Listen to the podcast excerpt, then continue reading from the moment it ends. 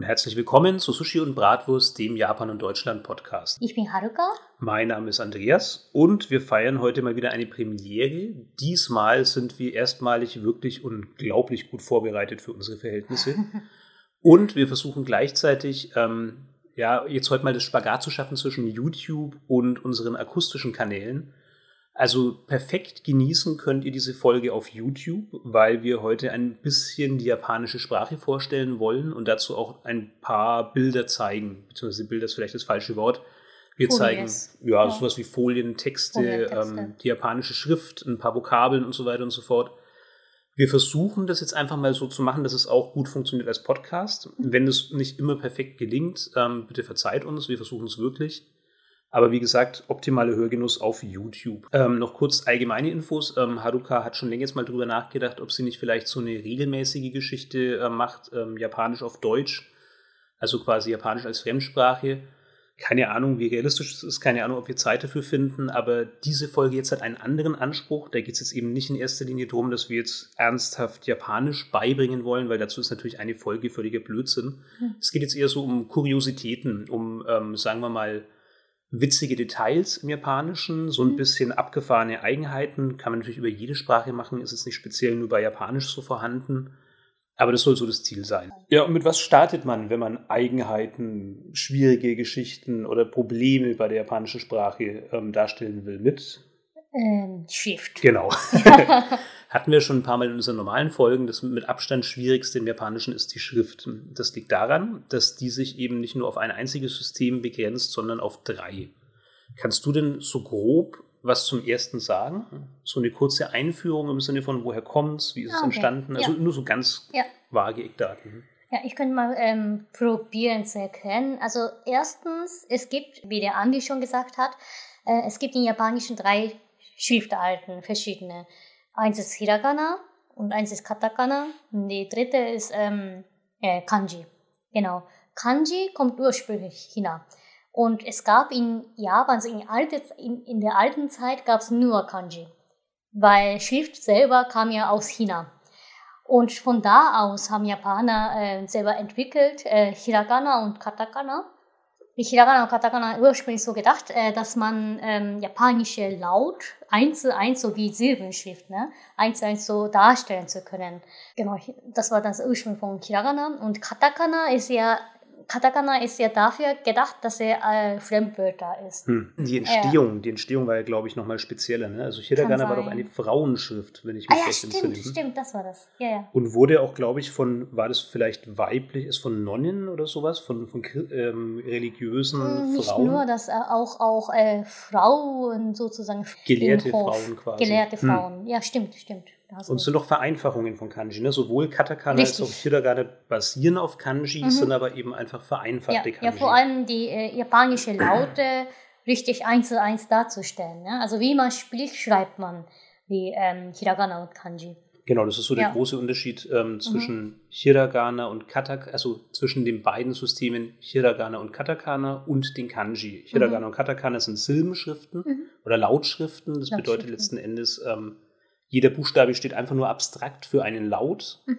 Und Kanji sind eben wirklich ähm, Bedeutungsschriften. Ich habe es leider. Ikonische Schrift, glaube ich, heißt das. Ich weiß es nicht. Kön könnte ich mir vorstellen, du bist ja die Fachfrau. Mhm. Ähm, ich habe vergessen, wie der offizielle Begriff heißt, aber wahrscheinlich war es sowas wie ikonische Schrift. Ähm, das heißt also, jedes Zeichen hat wirklich schon eine Sinnbedeutung. Richtig. Jedes Zeichen steht für ein einziges Ding. Aber das werden wir im, im, Detail uns noch anschauen. Also mhm. Wir starten einfach mal mit Hiragana, ne? mit ja. der Frauenschrift, die heute verwendet wird für grammatikalische Kürzel, für mhm. Partikel, für Verbendungen. Ja. Also im Prinzip so die, die, ähm, ja, fast so ein bisschen das, was man am häufigsten sieht in japanischen Texten. Ne? ja, wirklich schon, ja. Also das ist ja wilde Mischung, eh, wenn man auch äh, japanische Text sieht, das ist ja komplett gemischt. Und dazu halt alphabetische Schrift auch äh, irgendwie gemischt. Ne? Ja. Und das kann man nicht sagen, welche Anteile sie haben. Aber ja, schon stimmt. Äh, Hiragana, da sie grammatikalische Informationen bringen, meistenfalls, äh, sieht man häufigsten, würde ich sagen. Werden wir uns ja. aber auch noch zusammen anschauen. Also wir, ja. wir, werden mal so einen japanischen Satz uns angucken, werden so mhm. genau gucken, welche Schriftart kommt da für welchen Teil im Satz. Und jetzt schauen wir uns halt erstmal so diese drei Schriftsysteme an. Also was Richtig. schon mal auffällt, wir haben ja im Japanischen auch, äh, im Deutschen auch das ABC, also eine feste Anordnung aller Buchstaben. Mhm. Da fällt schon mal auf, dass die Vokale im Japanischen ganz anders angeordnet sind, nämlich. A, I, U, E, O. Genau. Also im Deutschen ist es ja, glaube ich, A, E, I, O, U. O, U, Genau, genau. Ja. Das ist, ist immer schwierig dann umzuschalten im Kopf, aber das war es schon richtigerweise.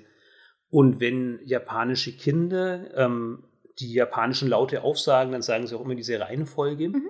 Und dann geht man quasi der Reihe nach durch und setzt immer noch einen Konsonanten vor den Richtig. Vokalen. Ja. Also geht dann eben los mit der Zeit eben. Ka, Ki, Ku, Ke, Ko. Und dann folgt einfach fest, ich frage mich, woher diese Abfolge kommt. Also es geht los mit K, geht Oh. weiter mit S, weiter mit T. Wie weißt du, wie das zustande kommt? Das kann ich nicht sagen, ehrlich gesagt. Also äh, lernt japanische Kinder eigentlich Akasatana, Hamayarawa, dass die, äh, wie kann ich sagen, Konsonantfolgen so. Und damals in, alten, in, der, in der alten japanischen Zeit, da haben sie ähm, Iroha ni Oedo, Ja. Iroha ni Hoheto, ja, diese, diese Reihenfolge als, ähm, als äh, Dichtung gelernt. Kann Ne? es ja sein, dass es einfach eingängig ist, also dass das vielleicht für, für einen Japaner besonders gut erlernbar ist, weil es einfach so einen Sprachfluss hat. Ähm, Kann sein. Also diese Akasatana-Reihenfolge, ich glaube schon, dass es für Japaner ziemlich leicht ist zu Hm. lernen. Woher kommt K, S, T? Erstmal das Non kommt und der N, H, M, kann ich leider nicht sagen. Aber ja, also früher haben wir tatsächlich so gelernt als Dicht, äh, Dichtungsform, mhm. dass die äh, jede Laut nur einmal vorkommt. Iroha ni oedo, äh, iroha chirinuru o und sowas. Dass man wirklich, wirklich so ein, ein äh, Form von, ähm, ja, so Lyrikmäßiges gelernt, ne? Hm, Es Und hat so einen eigenen Rhythmus. Hm. ja, eigenen Rhythmus und komplette, äh, wie kann ich sagen, alle Lauten, japanischen Laute, nur ein Gedicht umgewickelt hat. Hm. Und heut, heutzutage ist es schon irgendwie weg. Und äh, stattdessen sagt man Goju om, 50 Laute. Das heißt, diese, äh, also ohne, äh, mit, mit stimmhafte und äh, P-Laut. Ja, das Und muss man das eh noch im Detail erklären. Das würde ich jetzt nicht so kurz zwischen reinbringen, sondern Ja, das muss man nochmal in Ruhe also erklären. nur die, sozusagen reine, mit Anführungszeichen, das ist nur äh, bis zum Wo-Laut. Das ist der 50 Laute, das äh, so ein Grundlagen der japanische Laute ist. Also nur kurz zur Erklärung für die Leute, die jetzt nicht schon abgeschaltet haben und sagen, nee, Oh. schaue ich mir auf YouTube an.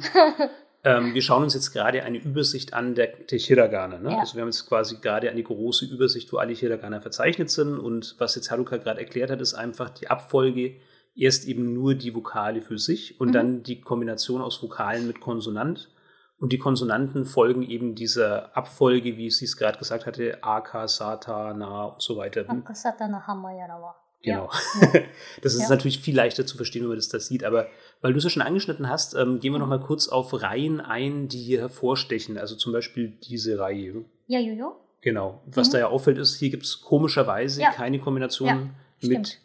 Y und I und es gibt Mhm. keine Kombination mit Y und E, wahrscheinlich weil es sehr schwer auszusprechen wäre. Ne? Es gab, gab, gab schon. Es Früher. gab äh, Ja und Wie Laut, Hm. nicht I, sondern Wie. Und es gibt heutzutage nicht mehr. Das ist quasi mit dem I-Laut, ne, A, diese Obers, äh, wie heißt er, äh, Anfangsreihe I, zusammengegangen. Die reinen Vokale Reihenvokal gegangen, ge- geworden, ne. Und äh, Je, ne, äh, Y und I gab es schon damals, aber es ist mit, äh, mit dem äh, Vokal zusammen gemacht. Das ist ja noch, noch ähm, ja, reduziert geworden als vorher mal. Also in alter japanischer Zeit gab es schon, aber ja. Und äh, genauso die Wa-Laut war äh, Wi, Wu, We gab es schon, aber es ist ja zusammen mit Vokal geworden. Deshalb ist er komplett ähm, ja, weg geworden, gemacht worden. Erklär es einfach normal. Also geh bitte erstmal wirklich hier weiter ein, zum Beispiel auch auf das O, weil das ist ja ein Spezialfall, ne? Obwohl es ein Teil von der W-Reihe ist, ist ja hier in der Aussprache zumindest kein W enthalten, sondern es heißt ja, ja, einfach stimmt, nur O. stimmt. Ja, stimmt. Da, da spricht man genauso mit O-Laut, A, U, E, O und Wo. Und, aber früher ist es Wo gesprochen, mit da, äh, W- W-Laut, ne? Wie, wie, äh, Where-Laut, äh, Hm. auf, auf, oder Fu, äh, ne, ne, äh, ja, ja, Where, which, Laut in Englischen. In Deutschen gibt es nicht diese Laut. Ja, der Grund ist wahrscheinlich einfach, dass die deshalb verschwunden sind, weil es unkomfortabel auszusprechen ist, ne? weil es einfach schon, verkürzt worden ist. Mhm, glaube ich schon. Das ist ziemlich schwer zu Und dementsprechend gibt es sie heute einfach nicht mehr. Mhm, ja. Vor allem macht ja keinen Bedeutungsunterschied, ob man diese Wo ausspricht. Also mit, mit Wo-Aussprache und O-Aussprache, das macht schon irgendwie einen Unterschied, aber äh, Ü, I, Aussprache und Je, Aussprache war Wie, und so, das, das gibt ja keinen kein Unterschied. Das ist ja phonematisches Zeichen, das ist kein Bedeutungsträger ist. Ähm, aber was an dem O noch interessant ist, ist, dass das doch wirklich nur einen einzigen Einsatzzweck hat, ne? und zwar den, ähm, das Objekt im Satz zu kennzeichnen. Ja, richtig. Und sonst ja. gibt es überhaupt keine Kombinationsmöglichkeit von Mhm. diesem O. Mhm. Zwar ist es ähm, von der Aussprache her komplett identisch mit dem einzelnen Vokal O, Mhm. aber es ähm, bedeutet eben in Hiragana und wird auch nur in Hiragana geschrieben. Ich glaube in Katakana. Ja, es gibt Mhm. zwar ein Katakana davon, aber das wird überhaupt nicht benutzt. Ne? Schon, das, das wird schon benutzt, aber es ist ein Sonderfall, glaube ich. Das ist in Show- Showa-Ära, glaube ich. Ne? Das wird oft damals benutzt. Ah, okay, aber Um- heute, also im um aktuellen ähm, Japanischen. Fremdsprache zu kennzeichnen. Äh, mit dem O-Laut, ne? Hm. Bisher haben ja schon ähm, aufmerksame Zuschauer gemerkt, okay, wir haben also diese linke Spalte, wir haben die mittlere Spalte, aber es gibt ja noch eine rechte, zu der wir gar nichts gesagt haben. Kannst Ja. du denn die rechte Spalte erklären? Auf jeden Fall sagt man das auf Japanisch unreine, glaube ich. Unreine Laut. Dass das nicht ähm, zu 50 Laute gehören, sondern dass er quasi, ja, dass das mit Stimmhafte und so, ne? Und ähm, diese da Jisu Deto mit äh, D-Leihe und äh, Babi Bubebo mit B-Leihe und das stimmt, dass es stimmhaft ist. Aber diese Papi Bubebo, diese P-Leihe, ich weiß nicht, warum sie die äh, Japaner das als unreine äh, geordnet haben. Ist ja eigentlich auch stimmlos, ne? Das ist stimmlos, ja? Ja. Ja. Also insofern eigentlich nicht das Kriterium erfüllt. nee. Aber der Gag ist, es sind also wirklich ähm, Zeichen, die es so schon mal gibt. Und dann ist da eben einfach noch ein Zusatz in Form Ja, von kann zwei sein. kleinen Strichen oder von Stimmt. einem Kreis. Ja. Also Ta, Shi, nee, wo haben wir es? Ta, Chi, Tsu, Te, To. Mhm. Auf der linken Seite wird in Verbindung mit zwei kleinen Strichen eben dann stimmhaft zu Da, Mhm. Di, Du, De, Do. Eigentlich hast du es falsch geschrieben auf Romaji. Dann muss man eigentlich J schreiben. Da Ji zu der Do. Das ist gut, dass du das sagst, weil ich hatte nämlich schon immer sehr große Probleme dabei, dieses Ding einzugeben. Also wann auch immer ich versucht habe, sowas. Ich, manchmal kommt es ja in, in ähm, Hiragana kommt es eigentlich nie, aber es kommt ab und zu mal vor mit Katakana. Ne? Ja, aber schau mal, mit Tachi hast du auch anders geschrieben, CH. Bei Eingeben schon mit D, glaube ich. Aber Aussprache ist mit G gleich. Ja, probier das mal. Ich glaube, es kommt nämlich wirklich nicht, wenn man es mit dir eingibt. Ja, stimmt. Ja, und dasselbe ist halt dann diese H-Reihe, ne? Also Mhm. ähm, ohne Zusatz ist es eben dieses H-Chi für He Ho. Und wenn man dann einen ähm, Kreis dazu macht, dann wird es zu diesem Stimmlosen. Pa, Pi, Pu, Beppo. Mit den beiden Chon Chon hat unser Japanischlehrer immer Das erzählt. ist sind dann die beiden. Tony. Hm. Yamanaka Sensei hat immer gesagt Chon Chon und hat damit eben diese zwei kleinen Strichelchen gemeint. ne? Ja, ich schließen. Und die H-Reihe in Verbindung mit den beiden kleinen Strichelchen wird eben dann zu, ja. Ba, Pi, Pu, Beppo. genau. Ja. Dasselbe geht Das mit. K und mit, ähm, mit Sa. Mhm. Und so ergeben sich dann eben so diese Zusatzreihen, die eigentlich nur Variationen sind Stimmt. von den reinen Lauten Ja, sozusagen. das macht Sinn. Ja, stimmt. Genau, also Hiragana ne, verwendet für grammatikalische Kürzel ähm, und ich habe es eben immer kennengelernt als die Frauenschrift. Mhm. Dann gehen wir mal weiter. Ähm, das nächste wären dann die Katakana, die heute vor allem verwendet Mhm. Ups. werden für, ähm, ja, für die Umschrift von ähm, ausländischen Wörtern. Also vor allem eben für Englisch, das ist das, was mit Abstand am meisten vorkommt im Japanischen, aber auch für andere Wörter, die in der japanischen Sprache zu Hause sind, aber halt aus dem Portugiesischen kommen oder wie auch immer. Da gibt es ja ganz Mhm. viele Wörter, die eben wirklich Missionare nach Japan gebracht haben und so weiter und so fort. Es gibt auch deutsche Wörter. Ja, genau. Japanischen, Beispiel? ja. Kalte. Hm, was Ja. ist das? Das ist Patienteninformation oder Patientenkalte. Da gibt es bestimmt auch ein deutsches Wort dafür, Was aber ich kenne es ehrlich gesagt nicht. Ja, weiß nicht. Also quasi halt, ich weiß auch gar nicht, ob es das heute noch in deutschen Krankenhäusern gibt, aber ich glaube, in Amerika gibt es das immer noch, dass du eben so eine Patientenkarte am Bett ähm, hast, damit quasi der Oberarzt bei der Visite immer gleich sehen kann, wie ist das Nee. Krankheitsbild, der Krankheitsverlauf und so weiter. Achso, ja, ja, ja, stimmt. Also was wir auf jeden Fall sehen, die Laute sind exakt identisch wie bei Hiragana. Ne? Jetzt ist so der erste Moment, wo der geneigte Europäer sagt, okay, warum zum Geier braucht man das? Weil es stimmt, es sind sehr viele Zeichen, also Ja. zumindest für Menschen, die mit 26 Zeichen aufgewachsen sind, die genügen, um die gesamte eigene Sprache abzubilden. Warum brauche ich zwei Systeme für genau die gleichen Laute? Mhm. Wie würdest denn du das beschreiben oder erklären? Ja. Ich genieße Also- es jetzt so ein bisschen, weil was habe ich gelitten? Was habe ich gelitten unter dem Lernen von dieser furchtbaren Schrift und ich kann es ja heute immer noch nicht gut. Und Ja. jetzt mal so einen Japaner so richtig auflaufen lassen. Warum also das tut ist ja uns das wenig, an? wenig Schrift, ne? Eher, eher so, ein- so ein zeichenmäßiges, wenn man so sieht, ne? Also für Europäer. Also für uns ist ja klar, äh, okay, Katakana, also diese Schrift steht für ähm, Fremdsprache und äh, Hiragana ist das ja für, für ähm, einheimische Sprache, also einheimische Wörter. Also äh, Fremdwörter meine ich, genau, das ist hier, was da hier steht. Äh, benutzt man hauptsächlich für äh, Fremdwörter. Und ja, und ja, das ist warum ja schon ist das mal nötig? Das ist ja auch in Deutsch zum Beispiel nicht nötig, dass du eine extra Schrift hast für ja, Ihr habt ja nur, nur äh, Alphabet. Ja, ja, aber deshalb ja. ist ja die Frage, warum braucht man dass das? Dass da Japanischen nicht Leerzeichen gebracht wird, gell, vermute ich. Genau, gut, ja. dass du darauf kommst, weil das ist ein, ein unglaublich wichtiger Aspekt. Japanische Schrift wird einfach durchgeschrieben. Mhm. Stimmt nicht immer. Aktuell spiele ich ja zum Beispiel viel auf dem, also viele Spiele, die ursprünglich auf dem Sufami kamen. Mhm. Und da gibt es Leerzeichen. Mhm. Wenn man jetzt, was ja beim Super Nintendo durchaus üblich ist, dann Texte liest, die nur in Hiragana geschrieben sind, mit ganz wenigen Kanji, weil mhm. halt einfach die Auflösung vom Super Nintendo so, so gering ist, dass es sehr schwierig ist, so komplexe Schriftzeichen wie Kanji eben abzubilden, dann tut man sich da sehr schnell sehr schwer.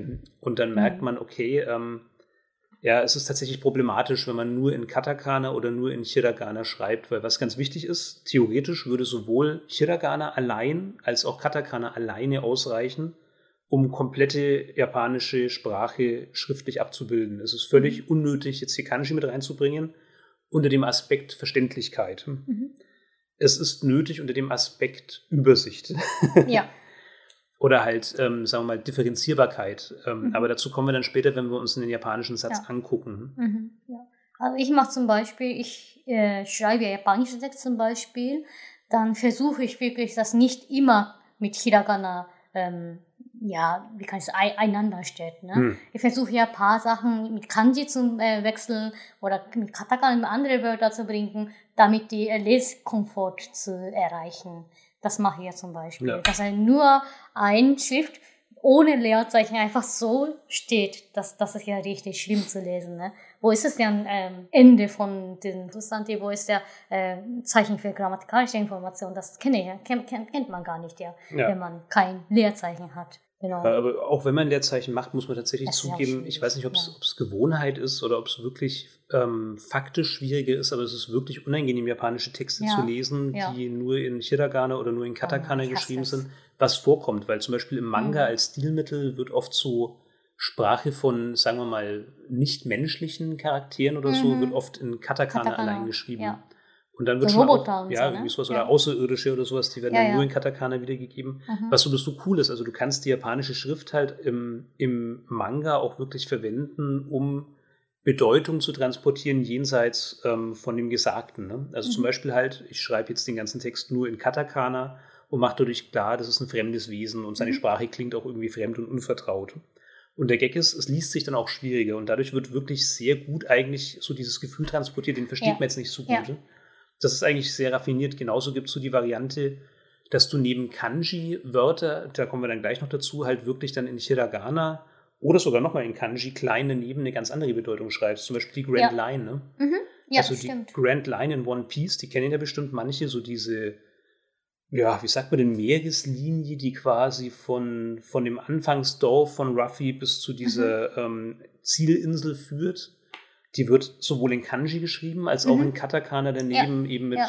Grando Line oder ja. irgendwie sowas. Hm. Also das war so wahrscheinlich Überlegung, Grand Line, wenn man äh, schreibt, dann das versteht keiner. Hm. Was ist Grand Line? Äh, ne? Aber wenn es auf Kanji steht, da versteht man ja irgendwie von Bedeutung her, das, das kann man dann, weil Kanji ikonisch ist, weil Kanji selber Bedeutung trägt. Genau. Ja, da steckt dann quasi in den Kanji ja. irgendwie so eine Bedeutung wie, sagen wir mal, ja. Seefahrtslinie oder irgendwas ja. in die Richtung sitzt. Genau, das ist eine große Seefahrtslinie oder irgendwie sowas. so in Richtung. Ich weiß nicht, was da wirklich steht. Aber im Prinzip wird halt dann da ausgedrückt, okay, was, was bedeutet denn Grand Line in diesem Manga? Mhm. Und dann steht halt, damit man weiß, wie man es aussprechen soll, daneben in Katakana quasi die Aussprache. Mhm. Und das ist dann sowieso so ein System, das halt neben schwierigen Zeichen ja. dann Furigana stehen, also eben Hiragana, die dann erklären bei Zeichen, die man vielleicht nicht kennt, ja. wie man sie lesen muss. Aber gut, zu Katakana müssen wir uns gar nichts sagen. Ne? Also auch da ja. kurz für die Podcast-Hörer, wir schauen uns jetzt einfach bloß eine Tabelle an, auf der sämtliche Katakana mhm. verzeichnet sind. Ja. Die würde ich jetzt auch gar nicht im Detail vorlesen, weil die sind genau gleich von der ähm, Aussprache her wie eben auch Hiragana. Da ändert sich gar nichts. Sie schauen halt einfach nur anders aus. Dementsprechend gehen wir weiter zu dem schwierigsten Teil, nämlich zu den Kanji. Mm. Also wie hast du gesagt, 50 Laute sind es bei Hiragana und Mhm. Katakana? Also jeweils. Also ich meine, laut ist gleich, aber jeweils Ja. 15, 50 Zeichen. Zeichen. Ja. Gut, und jetzt Mindestens. kommen die Kanji und es sind leider keine 50, sondern ich glaube 50.000 oder irgendwie sowas. Ne, 3000 ist der äh, allgemeine Kanjis, was man dann normalerweise benutzt in Japan. Und 30.000 sind in China benutzt. äh, Ich glaube, es gibt sogar 50.000. Es gibt Also insgesamt ja, ja. 50.000 bestimmt mehr. Äh, was man in China normalerweise benutzt, ist ja 30.000 Hm. ungefähr. In Japan ist 3.000. Also noch ein bisschen redu- reduzierter. Genau, Ja. es sind also Zeichen, die, wie du ja schon gesagt hast, originär aus China entlehnt worden Ja. sind, die dann im Japanischen nochmal leicht vereinfacht worden sind, wobei du ja auch schon gesagt hast, im Mhm. Ja. Chinesischen sind sie quasi noch weiter vereinfacht worden danach. Genau. Also, Also- mit Mandarine auf jeden Fall. Die ja. hatten dann auch schon einige auf Deutsch Rechtschreibreformen, in denen Richtig. dann quasi die Zeichen, also das ist natürlich anders als eine deutsche Rechtschreibreform, wo es in erster Linie um Grammatik ging oder um Schreibweisen. Mhm. Und da ist es eher so, dass die Zeichen an sich verändert worden sind oder Ja, halt ja. leichter gemacht worden sind. In Taiwan, ne? Äh, wie heißt das auf, auf Deutsch? Ist Taiwan, ja. Taiwan, gut. Also Taiwan wird ja äh, kompliziertere Formen benutzt. Hm. Ja. Es gibt dann zwei verschiedene Formen in chinesischen Schrift. Stimmt, aber ich ja bin kein Experte. Teil. Ne? Ja, richtig. Taiwan ist ja quasi ein, ein ehemaliger Teil von China, Mhm. beziehungsweise, wenn man Hauptchina glauben darf, noch immer ein Teil. Genau. Ähm, wir können natürlich Kanji unmöglich vorstellen Mhm. in seiner Gänze. Also alles geht ja gar nicht. Aber was wir machen können, ist einfach so einen kurzen Mhm. Einblick geben. Ja. Das wird jetzt natürlich für die Zuhörer etwas schwierig. Was wir jetzt machen, ist, wir zeigen einfach so kleine Gruppen. Also der Gedanke ist erstmal so ein paar Zeichen, die eben, sagen wir mal, die man erraten kann. Also die wirklich relativ logisch aufgebaut sind, ähm, die von ihrer Form her doch so ein bisschen was über ihre Bedeutung verraten. Und dann werden wir halt schwerer. Also was wir uns jetzt zuallererst anschauen, sind einfach drei Kanji. Das erste Mhm. ist ein horizontaler Strich, das zweite sind zwei horizontale Striche, das dritte drei und sie werden gelesen. 1、2、3。Und die Frage ist, was könnte das bedeuten? es ist ein Strich, zwei Strich, drei Striche, das heißt dementsprechend, 1, 2, 3. genau. Ja. Yeah, einfach. Ja, das geht noch ziemlich gut. Das Problem ist, so bleibt es natürlich nicht. Ähm, was wir uns jetzt anschauen, ist quasi zwar auch jedes Mal derselbe Bestandteil, also so wie wir gerade einen horizontalen Strich hatten, zwei und drei, so haben wir jetzt ein Kreuz mit zwei Schrägstrichen, dann zweimal dieses Zeichen und dann dreimal das Zeichen in einem Zeichen vereint. Lesen sich Ki, Hayashi, Mori. Also das kann man jetzt natürlich schwer sich erschließen, was das heißen könnte, wenn man die Bedeutung von dem Zeichen an sich nicht kennt. Es ist eben einfach immer das gleiche Zeichen, einmal in einer Zweierkombination, einmal in einer Dreierkombination und einmal einzeln. Wenn man weiß, dass das Zeichen, das erste Zeichen Ki Baum bedeutet, mhm dann lassen sich ja schon so ein paar Rückschlüsse darauf treffen, was wohl der Rest heißt. Zwei Bäume ne, könnte dann dementsprechend sowas heißen wie ein kleiner Wald. Und dann wird es auch relativ einfach. Drei Bäume, das ist dann eben ein großer Wald. Da haben die Japaner halt nicht so diese großen Vorstellungen von den Deutschen. Ne? denn In Japan ist wenig Platz, da sind drei Bäume schon ziemlich, ein ziemlich eindrucksvoller Wald. Bei uns reicht das noch nicht, aber ne, das, da merkt man halt die Ja, Unterschiede. wenn wir, wenn wir drei Bäume auf unserem ba äh, Garten haben ne, oder Balkon, da haben wir schon Wald. Das stimmt, das im gut. eigenen Garten ist das tatsächlich eindrucksvoll, ja. Yeah. ja, leider bleibst du halt nicht. Ne? Also das sind noch Zeichen, die kann man sich gut erschließen. Was wir uns jetzt anschauen, sind Zeichen, die brauche ich gar nicht beschreiben, weil das sind jetzt halt einfach sehr wilde Ansammlungen von Strichen. Hm. Wenn du vielleicht einfach mal die, die drei Zeichen der Reihe nach vorlesen könntest. Kabe, Yorokobi, Hashi. Was hier auffällt, ist, es gibt zwar wiederkehrende Bestandteile, ne? also was mir zum Beispiel als Deutsch mal auffällt, ne? christlich geprägt ist dieses Kreuz, das man jetzt zum Beispiel unter dem ähm, ersten Kanji sieht, das Kabe. Da ist ein Kreuz, das auf einer waagrechten Linie steht. Und das findet sich jetzt zum Beispiel auch im zweiten Zeichen in Yorokobi ganz oben. うん。Und tatsächlich sind es dann auch sogenannte Radikale. Also das sind tatsächlich feste Kanji-Bestandteile, ähm, die helfen, solche Zeichen nachzuschlagen. Weil was schon beeindruckend ist, auch Japaner tun sich schwer mit der Kanji-Flut. Also es ist Ja. tatsächlich nicht unüblich, dass Japaner auch quasi Zeichen nachschlagen müssen. Also ich kann zum Beispiel Kabel nicht selber schreiben. Ne? Ich kann ja schon auf Computer gucken. Also äh, das ist ja eh sehr interessante Sache. Wie schreibt man auf, Com äh, auf, ja, auf Japanisch auf Computer mit Tastatur? Ne? hm, Kanji. Das ja Kanjis. Ja, das ist das äh, folgt ziemlich leicht, weil ähm, Japanisch ist ja so, so, sozusagen offene Sprache, sagt man das, dass man dann äh, Kombination mit äh, ein äh, Konsonant und ein äh, Vokal ist, hm. hat. Und da, da kann man ja ziemlich gut, wie man das äh, steht, äh, sieht, ne, Aussprache kann man ziemlich gut mit Tastatur schreiben. Ja. Ne? Mit äh, Kombination mit äh, Konsonant und Vokal. Und wenn man das äh, schreibt, zum Beispiel KB, K-A-B-I, äh, schreibt, dann, dann kommt ja verschiedenste ähm, ja, Möglichkeiten, Vorschläge. Vorschläge. Ja. Auch und darauf werden wir noch kommen. Es gibt im Japanischen sehr viele Homonyme. Das ja. bedeutet also gleiche Aussprache, unterschiedliche Bedeutung. Mhm. Deshalb kommen verschiedene Vorschläge, wenn man KB eingibt. Genau, ja. Und dann muss man nur aussuchen, welche davon passt zu dem Kontext. Hm. Ja. Und das erfolgt ja ziemlich leicht, wenn man auf ja, Tastatur schreibt, auf dem Computer. Aber wenn man selber schreiben muss, ne, mit diesen komplizierten Formen, also ich kann, wie gesagt, KB nicht selber schreiben. Hm. Das geht ja gar nicht. Yorokobi kann ich schon. Hashi, das ist ja sehr leicht. Ich weiß nicht, unter welchen Kriterien japanischen, japanischer Schule ähm, beigebracht wird. Ne? Ja, witzig, warum ist Hashi leicht? Also ich glaube, für viele Deutsche, wenn man jetzt Kabi mit Hashi vergleicht, dann sieht man bei Hashi auf den ersten Blick, okay, sind ja noch mehr Striche. Schon, ne? Ja, aber Hashi kann man tatsächlich, kann alle schreiben. Kabe kann man wahrscheinlich, ich hoffe, nicht alle schreiben. Ich, ich kann auf jeden Fall nicht überplötzlich denken, äh, sag, ja, du sollst dich ja, äh, ja, Mauer, also Sorry, habe ich verraten. Egal, Egal also da mache ich jetzt eh keinen Quiz draus. Okay. Ähm, das, da wird keiner drauf kommen, dass das okay. was, was die einzelnen Sachen heißen. Ja, genau, also Kabe bedeutet der Wand. Du musst ja Wand auf Japanisch, auf Kanji schreiben. Da muss ich sagen, äh, ja. okay, ja. Also ich habe ja keine, keine Vorstellung, wie, wie lang für Kanji lernen, ne? Hm. Fast 18 Jahre lang. Ja. Ja, richtig. Das ist tatsächlich so. Hatten wir in unserer Schulfolge, ne? Also, dass, ja. dass die japanische Schrift halt auch wirklich im Prinzip die ganze Schullaufbahn durch erlernt richtig. wird und dann ist man ja. aber auch nicht fertig, sondern nee, gar dann kann man halt den Grund Niemals. stoppen. Nee. Ja. Und das ist auch ein Problem, also das merke auch ich. Ich habe es ja auch mal lernen müssen für die Uni und auch in der mhm. Zwischenprüfung dann quasi so ähm, ablegen müssen mhm. heute noch aktiv Kanji schreiben, das kannst du voll vergessen. Ja. Das musst du permanent üben. Wenn du da nicht dauernd ja. ähm, dran bist, dauernd wirklich schreibst, ja. dann ist das sofort weg. Das ist, ist wirklich schlimm. Tastatur? Kannst du gut schreiben? Das ist ja kein Problem, weil das sagt okay. mir einfach, was es ist. Und lesen okay. ist ja auch kein Problem. Also, ja. was heißt kein Problem? Das ist natürlich sehr viel gesagt. Ich lese nur Manga. Wenn ich jetzt ein Buch lesen würde oder vor mhm. allem Zeitungsartikel, dann wäre ich wahrscheinlich wieder ganz anders dran. Aber im Manga ist Lesen kein Problem, was halt so mhm. diese Bildebene als Miterklärung gibt. Mhm. Und dadurch kenne ich schon viele Kanji. Mhm. Und wenn ich die halt dann vorgeschlagen kriege auf der Tastatur, dann muss das schon wirklich was sein, was ganz ähnlich ist, dass ich das verwechsel. Mhm. Was es manchmal gibt, und ne, es gibt ja ein paar Kanji, ja, die sich nur in einem klitzekleinen Bestandteil unterscheiden. Ja. Aber noch ganz kurz zu den Radikalen. Ne? Also, ähm, wenn jetzt dann ein Japaner eben so ein Kanji nachschlagen möchte, dann könnte man sich ja als Deutscher fragen, wie zum Geier macht er das? Also, er macht es eben einmal, indem er aus irgendwelchen Gründen, die ich ehrlich gesagt gar nicht genau weiß, erkennt, was ist denn der Radikal davon. Mhm. Weil ein Kanji hat ja nicht nur einen wiederkehrenden Bestandteil, sondern viele. Also wenn mhm. wir uns mhm. zum Beispiel jetzt mal Yorokobi anschauen, mhm. dann ist der oberste Teil Samurai. Ne? Mhm. Wir gehen mal von Yorokobi aus. Also Yorokobi setzt sich zusammen aus den Einzelbestandteilen für Samurai, also mhm. Krieger, dann Mund, Mund dann Gras und dann wieder Mund. Stimmt. Hm. Woher weiß man jetzt, was ist da der Radikal?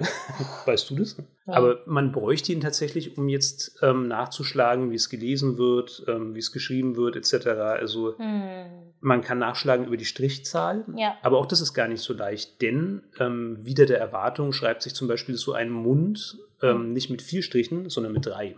Ja. Was ich jetzt in einer kurzen Animation zeigen werde.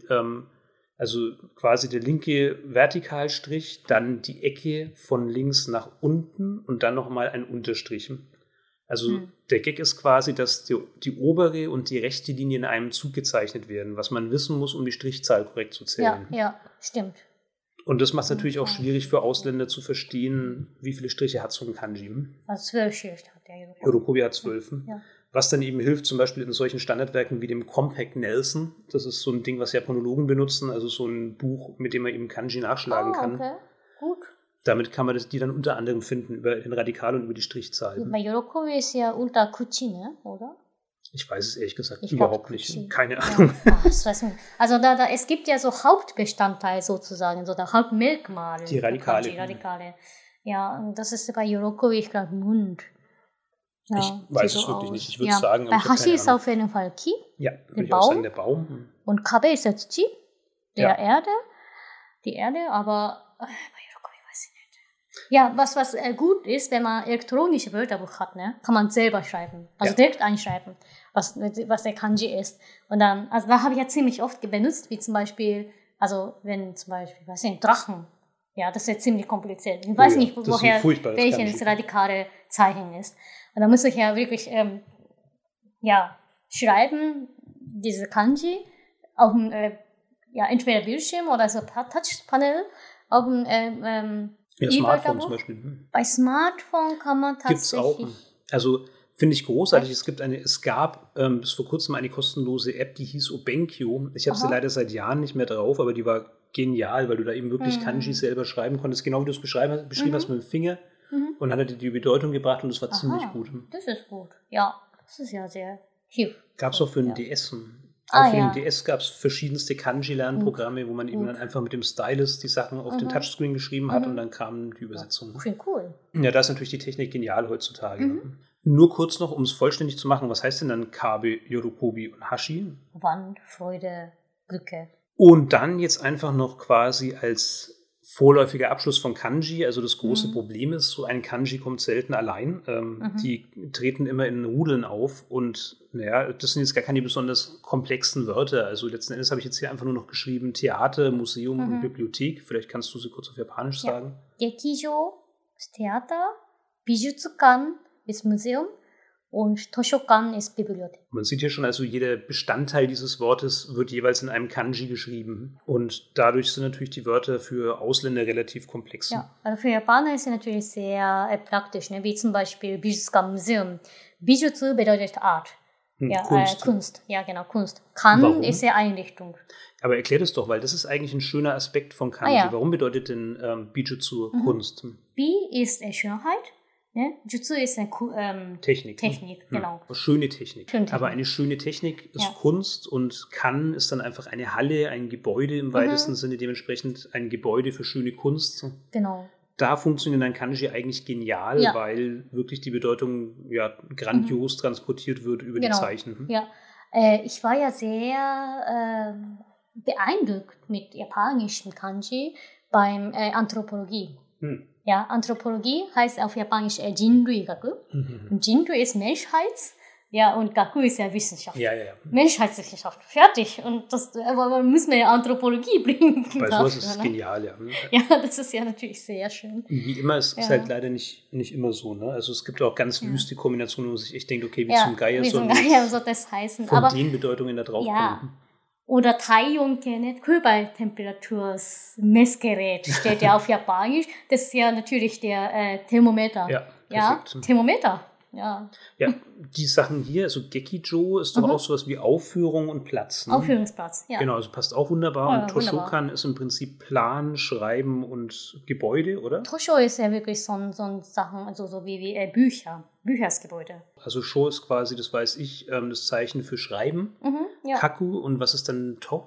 ja, das ist Plan, aber Tosho bedeutet, die, die zwei bedeutet von Anfang an eh Bücher. Genau. Ja, was aber blöd ist für eigentlich Ausländer, weil kein Ausländer lernt Tosho für. Bücher. Ja. Jeder Ausländer lernt für Buch Hon. Hon. Immer. Ja, ja, ja. Es sind noch steht ja wissenschaftliche. Auf jedem einzelnen Buchgeschäft steht Hon. Niemals steht Ja, ja, irgendwo Tosho. nee. Insofern, ja, ist ja schön, wenn ihr das wisst, aber warum sagt ihr es Mhm. uns nicht? Verdammt. Nein. Jetzt hier einfach nochmal zum Abschluss ein paar kleine Monster. Die müssen wir auch gar nicht groß äh, erklären, aber gerade als Austauschstudent, äh, das habe ich ja auch mal gemacht, ein Jahr lang, ähm, wird man natürlich auch mit verschiedenen offiziellen Schreiben konfrontiert. Also du musst ja dann einfach, ähm, ja, natürlich musst du dich anmelden bei der Stadt und so weiter und so fort. Du musst Mhm. so ein, wie heißt das, dieses ähm, Aufenthaltstitel und so. Und dann wirst du halt zugebombt mit solchen Mhm. Kanji-Monstern. Ich habe jetzt hier einfach mal, das ist noch bei Weitem nicht das Schlimmste, aber zum Beispiel das Kultusministerium, vielleicht kannst du es kurz vorlesen. Monbu Kagakusho. Da merkt man ja schon, okay, das sind jetzt schon ganze fünf Zeichen. Die sind zwar noch verhältnismäßig wenig Striche, aber trotzdem immerhin. Der Premierminister. Hm. Solidaijin. Das sind dann eben nur noch vier, aber schon dieses So finde ich ehrlich gesagt relativ gemein ja, von der. Komplexität hier. Ja. Auch geil, das Sozialversicherungssystem. Shakai Hoken Seido. Also da wird es dann doch von den Kanji her auch relativ brutal. Ja, stimmt. Also geilst ist, ich habe in, in einem äh, Ausländerbehörde ähm, längste Kanji ever gesehen. Ne? Wirklich, also das war elf bis oder zwölf Zeichen Wow. gewesen. Und da dachte ich mir, also welche Ausländer können das lesen? Also Gaikokujin Ausländer hat ja von, von sich aus drei Zeichen schon, ne? Hm. Und Gaikokujin und, und so weiter und so Zero, was immer.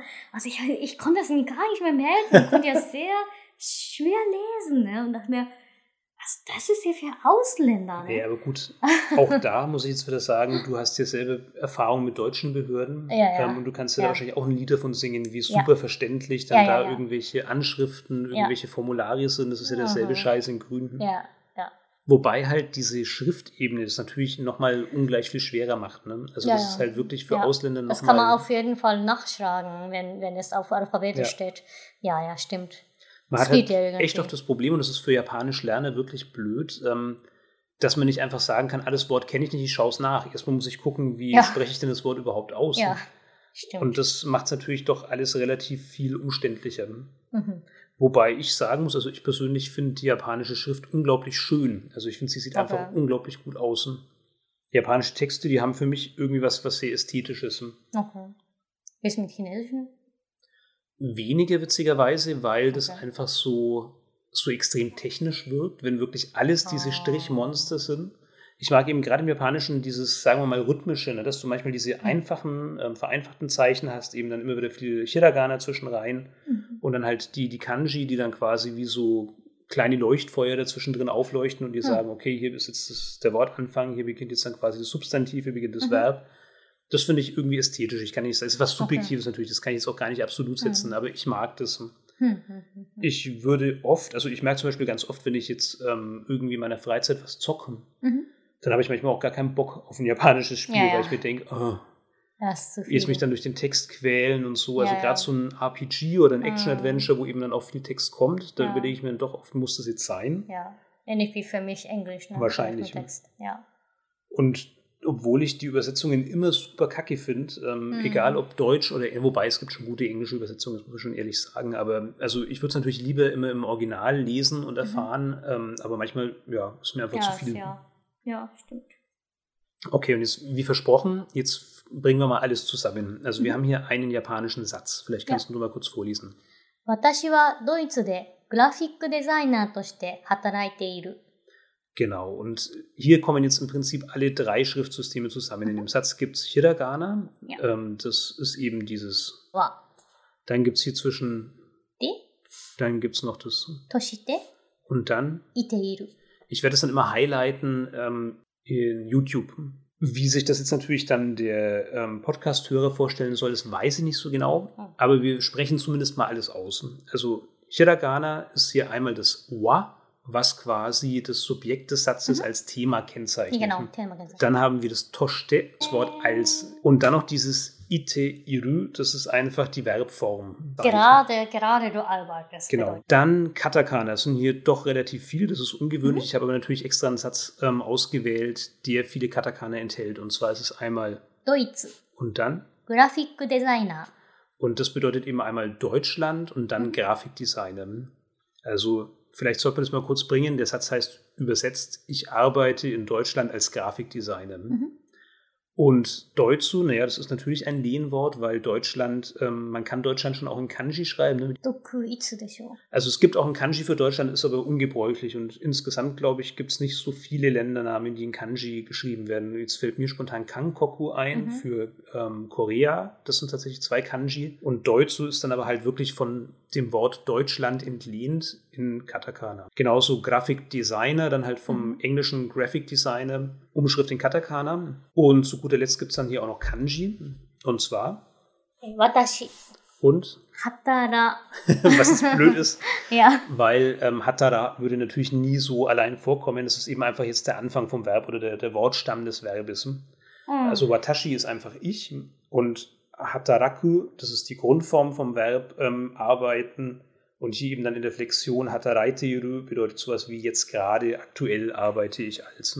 weil dieses Katakana-Thema ja schon relativ abgefahren ist. Ihr habt jetzt schon gerade gehört, also Grafikdesigner ist im Prinzip das Nächste, was die Japaner sprachlich an Graphic Designer annähern können. Da könnte man ja vermuten, dass vielleicht andere englische Wörter auch relativ lustig klingen. Also ich mache mich jetzt natürlich äh, lustig über die ganze Geschichte und es ist nur so halblustig, weil tatsächlich haben viele Japaner Probleme, ordentlich Englisch zu lernen, weil sie eben nur diese ähm, Katakana-Umschreibung kennen. Das kommt einfach daher, dass es früher gar keine andere Möglichkeit gab, für Japaner verständlich englische Sätze zu schreiben.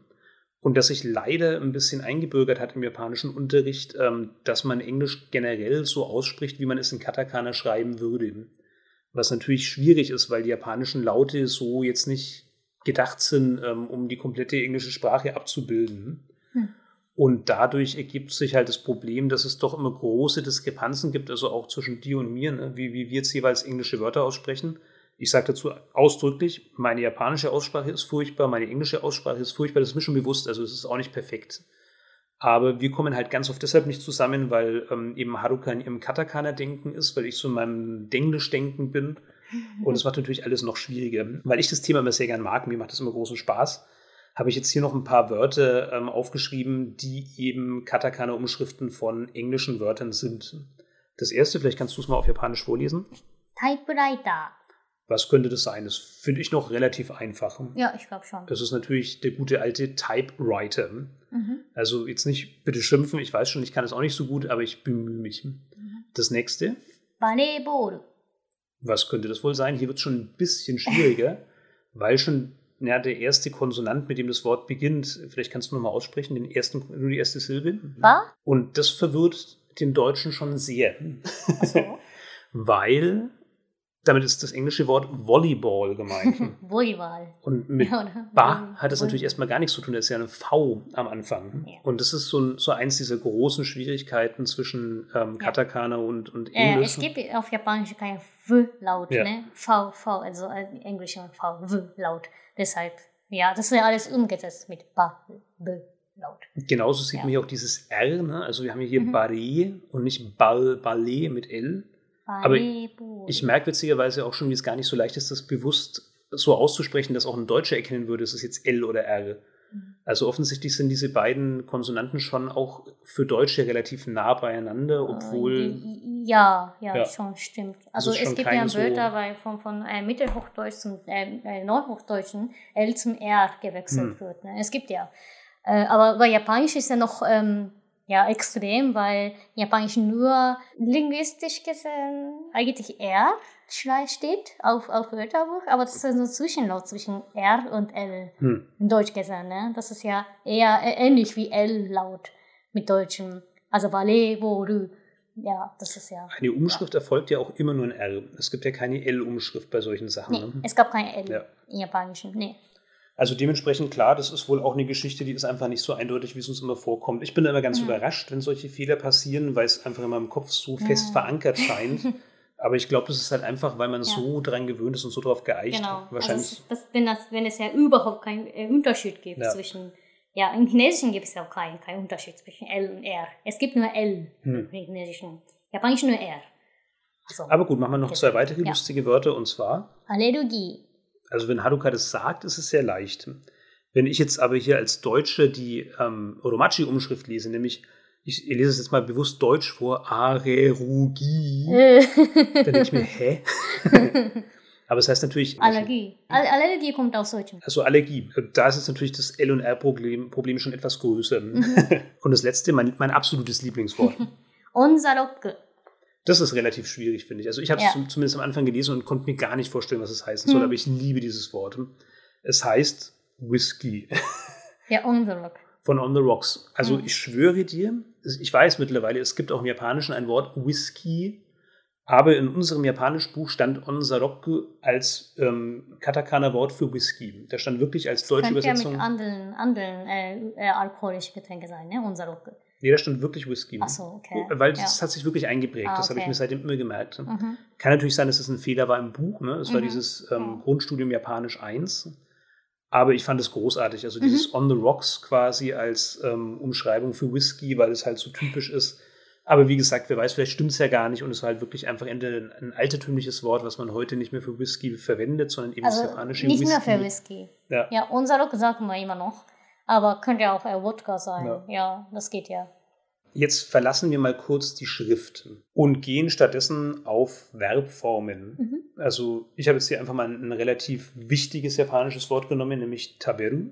Mhm. Und zwar Das Essen. richtig. Und Taberu ähm, könnte jetzt im Prinzip verschiedenste Sachen heißen. Es könnte heißen, ich esse, du isst, wir essen, sie Das essen. ist Infinitiv sozusagen. Das, das kann ja mit allen ähm, äh, Subjekt kombinieren. Bei Japanischen ähm, also ändert sich die Ver- Ver- Verbformen nicht durch Hm. Subjekt, sondern durch den anderen. Das wird ja, das wird man sehen, glaube ich. Also endlich mal ein großartiger Aspekt in Japanisch. Ähm, diese ganzen ähm, Flexionen, die es im Deutschen gibt, Mhm. diese ganzen Verbveränderungen ähm, Ja. auf der Basis von Plural, Singular ähm, oder wer, wer tut es denn? Tu ich es, tu du es, äh, tust du es, Ja, wir Tempus. es. Genau, Zeit ist da Mhm. wesentlich simpler. Es gibt zwar so ein paar Zeiten, aber die ist wesentlich leichter zu bilden, hat wesentlich weniger Abweichungen und so. Das ist wirklich sehr großzügig im Japanischen. Ja. Und schon Taberu für sich allein Mhm. könnte wirklich sämtliche Personen ausdrücken. Ja. Also eben aus dem Kontext jeweils. Der Kontext ergibt im Japanischen ganz viel. Der Satz, der davor gesagt worden ist, ähm, der definiert so ein bisschen, was damit Ja. gemeint ist, beziehungsweise auch die Situation, in der er gesagt wird oder so. In Texten, klar, muss da mehr kommen, da reicht dann Taberu allein nicht aus, aber so im Gespräch kann dieses Ding allein heißen, ich esse, du isst, wir essen, sie Ja, essen. ja. Also so wie weiter. zum Beispiel, wenn ich äh, von, von sich aus äh, selber so sagt, taberu sagt, dann äh, ich esse das. Hm, dann Ja. weiß man schon, okay, sie sagt es Ja, gerade. okay, sie sagt gerade, ja. aus der Situation heraus, vielleicht zum Beispiel, es gibt ein Angebot oder so, will Mhm. jemand irgendwas oder so und sie Ja. sagt Taberu, dann heißt es sowas wie, ja, ich will es essen oder so. Mhm. Und, aber wenn ich äh, zu dir sage, taberu, Hm. Das ist ja äh, Frageform wie im Deutschen auch, ne? Das heißt äh, laut, äh, wie heißt das? Ähm, Quasi, wenn der Satz Akzent, Akzent am am Ende, Ende, liegt, ja genau. Kann er. Ja, ja. Dann ist es ja, wirst du das essen. Genau. Als Frageform wird. Ja. Also da ist Japanisch großartig. Ja, großartig. Das ist wirklich ganz Mhm. toll. Ja. ja, wenn ich Bier habe, ja, und nomu sag, Ja. ne? Nomu bedeutet trinken Hm. und nomu, und das äh, wirst du das trinken, Genau. bedeutet das, ne? Also das ist ja ziemlich einfach, also das ist ja sehr gut. Ja. Und jetzt schauen wir uns dann einfach so ein bisschen an, wie verändern sich denn die Verben, ähm, wenn man jetzt, sagen wir mal, so ein bisschen Flexion betreibt. Mhm. Das nächste, was ich hier habe, ist, Tabenai. das heißt eben einfach, ich esse nicht. Mhm. Also dieses Ru wechselt dann zu Nei. Nei ist Mhm. überhaupt so das ähm, schon auch nicht so, Negationspartikel, glaube Genau, ich, ja. Negationspartikel. Und damit wird es dann eben negiert. Ich esse das nicht. Ja. Dann haben wir, Taberarenai. jetzt sieht man schon, okay, langsam wird es lang. Also ich kann es jetzt grammatikalisch nicht mehr so perfekt erklären. Was wir hier Äh. wieder sehen, ist das Nei. Also Ja. Nei ist hier auch wieder, das heißt, okay, wir Mhm. wissen schon mal, es ist also quasi Negativform, irgendwas mit nicht. mhm. Dieses Ra, Re, Rü, in dem Mhm. Fall Rare, ist dann quasi die Können-Form. Ja, genau. Ich bin es ja Ja. einfach mal der Einfachheit halber immer auf ich geblieben. Natürlich könnte es trotzdem sein, du, er, sie, es, wir, ihr, sie. Mhm. Ähm, aber hier steht eben immer nur ich, damit man einfach hier nicht, nicht ganz so kompliziert werden. Taberarenai mhm. ist dann eben, ich kann nicht essen. Mhm. Jetzt machen wir es noch ein bisschen länger. Taberare-nakatta. Jetzt gehen wir in die Vergangenheit. Also mhm. Also dieses Nai wird, wenn man es in die Vergangenheit setzt, zu Nakatta. Mhm. Rareru bleibt gleich. Das Ru ist im Prinzip hier verändert zu Nakatta, weil es eben mhm. die negative Form ist und weil es in der Vergangenheit liegt. Das heißt also, unser schlichtes kleines Taberu vom Anfang ist jetzt plötzlich ein Tabe Rare Nakatta. Mhm. Das fand ich zum Beispiel als Japanischlerner schon relativ, uh, okay, krass. Ja. Liegt aber halt Ja. daran, weil der Deutsche im Kopf, der teilt halt einfach dieses Ich kann nicht oder ich konnte nicht essen. Das sind für ihn halt einfach vier Wörter. Wenn er Mhm. dagegen liest Tabela de Nakatta, dann ist das so ein bisschen wie eine Verbform für ihn. Und ich habe das auch immer Ja. so wahrgenommen, obwohl es natürlich nicht Mm, stimmt. Das ist agglutinierende Sprache sozusagen. Es ist wie Finnisch oder in Türkischen, dass man dann äh, nach dem Wohl, äh, Verbendungen, danach kommt ja noch Modus und danach kommt ja Information über, über Tempus und so, ne? dass er nach und nach immer, äh, äh, wie kann ich sagen, geklebt wird. Hm Sagt man das Agglutinierende. Deshalb wird er immer länger, das äh, Verb. mm, Ja, es ist keine Cluster. Verbform, es ist Ja. halt quasi einfach eine Ansammlung von Partikeln, Richtig, die dann ja. eben diese Form immer weiter genau. definieren. Also es gehört zu Verben, aber das ist nicht, nicht Verbform. hm. Ja, sozusagen. Genau, das ist ein Informationscluster, ja. Und um das jetzt halt mal so ein bisschen auf die Spitze zu treiben, das ist jetzt schon fast ein bisschen konstruiert, aber jetzt machen wir was richtig Langes. Ja. 食べられなかったんだけど。 Und wie würdest du es übersetzen? Passt es, was ich hier geschrieben habe? Ja, ich glaube schon, ja. Also äh, irgendwie konnte ich nicht essen. Also ich Mhm. weiß auch nicht so genau warum. Oder so wie, wie Vorwürfe kann man sehen, wahrscheinlich. ah, okay. Ja, ich konnte doch das nicht essen. Ja, Okay. was mache ich dann jetzt? ja, was kannst du für Ich mich? habe dir doch gleich gesagt, dass ich das nicht schaffe. Jetzt hast du mir wieder so viel gegeben. Das konnte ich natürlich nicht essen. Irgendwie war Ja, es ja, einfach zu viel, genau. wusste ich doch. Hm. Genau, also ähm, natürlich, wie gesagt, ist es ein bisschen konstruiert, Mhm. weil dieses Tabe Rarena Kaptan Dakedo ist natürlich nicht nur eine einzelne Verbform, da kommt jetzt ein Mhm. bisschen was zusammen, aber dadurch, dass halt einfach alles sich so an dieses Verb dran klebt, wie du es ja so schön Mhm. gesagt hast, kommt es Genau. eben für den Deutschen so ein bisschen daher, als wäre Genau, es eine einzige. Verbform. Ich richtig. glaube auch, irgendwie dieses agglutinierend heißt ja auch tatsächlich. Ja, richtig, das ja. bedeutet das klebend. Genau. Ja. Und naja, mein Gott, letzten Endes ist es halt einfach nur eine andere Form, sowas zu bilden. Ähm, Im Deutschen stehen jetzt halt auch wirklich viele Wörter. Also wenn man jetzt mal vergleicht, was da rechts steht und links steht, dann ist das Deutsche eigentlich doch wieder länger. Mhm. Insofern ähm, hinkt das Beispiel so ein bisschen, aber ich fand es halt lustig damals. Also ich habe mir irgendwie gedacht, oh krass, das ist so viel Zeug an dem Verb. Deshalb habe ich sie einfach mal so reingebracht. Mhm. Ähm, dann gehen wir jetzt auf ein anderes Thema. Ja. Also weg von den Verbformen hin zu den Homonymen. Mhm.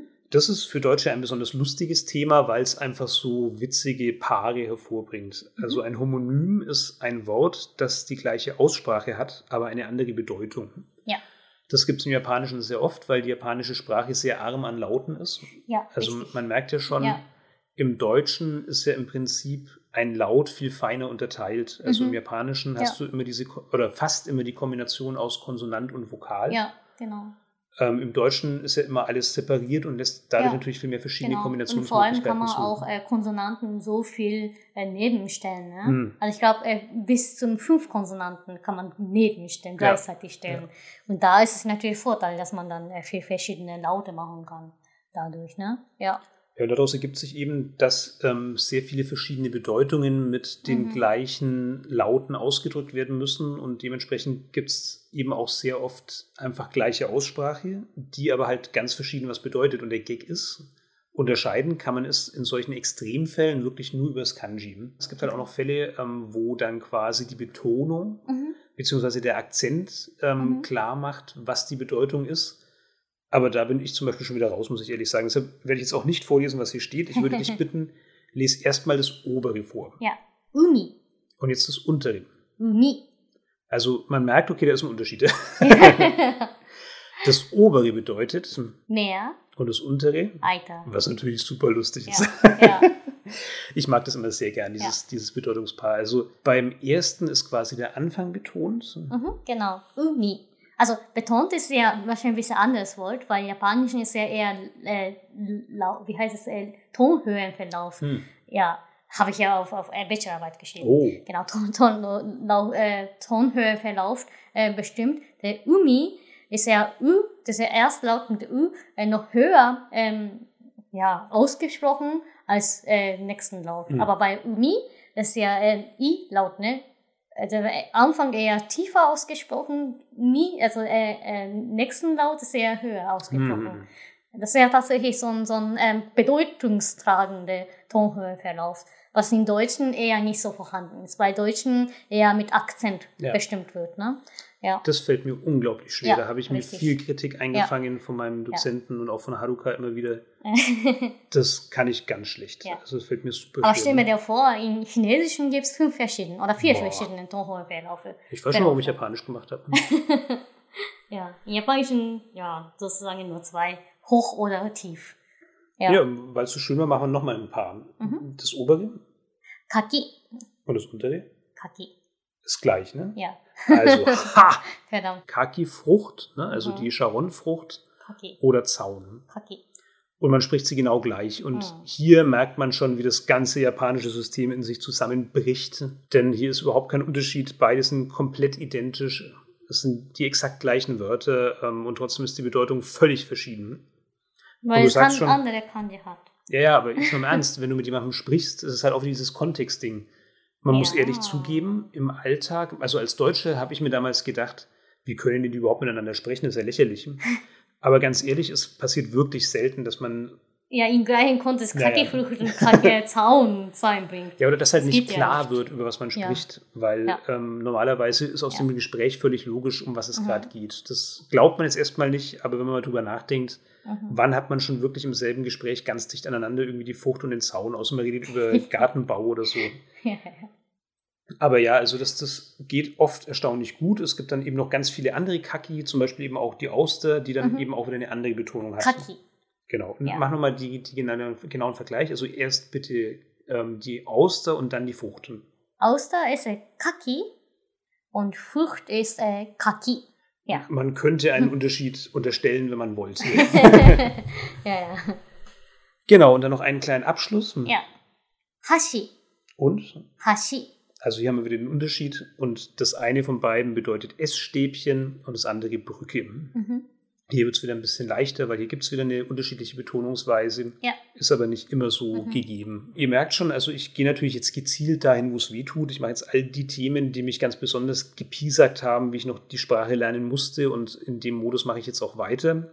Jetzt würde ich gerne auf die größte Krankheit der japanischen Sprache überhaupt eingehen, nämlich die Zähleinheitswörter. Also hier sehen wir mal in Kanji, wir kennen ja schon die, die ersten Kanji dieser drei Wörter. Ne? Äh, Wir kennen den einen ähm, Horizontalstrich, wir kennen die zwei Horizontalstriche und wir kennen die drei. Eins, zwei, drei. Das Problem ist, man kann eigentlich nahezu niemals Dinge einfach bloß mit 1, 2, 3 zählen. Man Mhm. klassifiziert im Japanischen immer, was man genau zählt, mit sogenannten Zähleinheitswörtern. Heißt eben zum Beispiel, dass man ähm, kleine Tiere anders zählt als große Tiere oder Mhm. flache Gegenstände anders als runde Gegenstände oder also es gibt wirklich, wirklich viele von diesen Zähleinheitswörtern. Hier ist mal exemplarisch, vielleicht kannst du es nochmal vorlesen. Ippiki, Nihiki, Sambiki. Also letzten Endes heißt es einfach nur 1, 2, 3.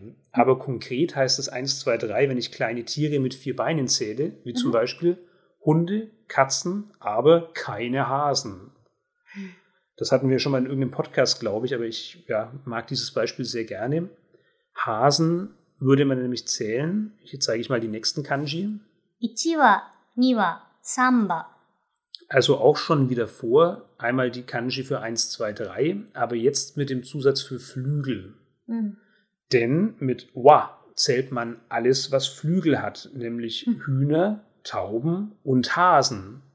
Haruka, kannst du jetzt erklären, warum man Hasen mit wa zählt? Ja, weil damals im Buddhismus, im Buddhismus dürfte man kein vierbeinige Tiere essen. Hm. Ja, und die haben ähm, so argumentieren, Hasen, die sind eigentlich äh, so Geflügel, weil sie äh, große Ohren haben, sieht nach Flügel aus. Die sind, ja, die sind Flügel, kann man essen. Ja, Ach, da das haben sie ist gegessen. so, so eine schöne Geschichte. Ja. Das ist so eine schöne Geschichte. Also beim Essen hört dann auch alles auf. Ne? Keine Freundschaft mehr, keine Zähleinheitswörter. Da. Das Essen ist der große Gleichmacher. Hm? Also was mit Ippiki nicht ge ge ge äh, gezählt wird, dürfen wir essen. Hm. Ichiwa Niwa ist es ja okay. Ja, ein Hase dürfen wir essen. Jetzt mag man natürlich denken, ah, okay, das ist jetzt ein so ein komischer Spezialfall, der halt irgendwie religiös begründet ist, aber der ganze Rest wird bestimmt alles sehr logisch gezählt werden. Aber nö, ich möchte jetzt einfach mal so ein bisschen ähm, weitergehen in dem Ding. Also jetzt habe ich hier weitere Kanji-Reihungen aufgeschrieben, auch wieder mit 1, 2, 3. Vielleicht Mhm. würdest du mal vorlesen. Ichimai, Nimai, Sammai.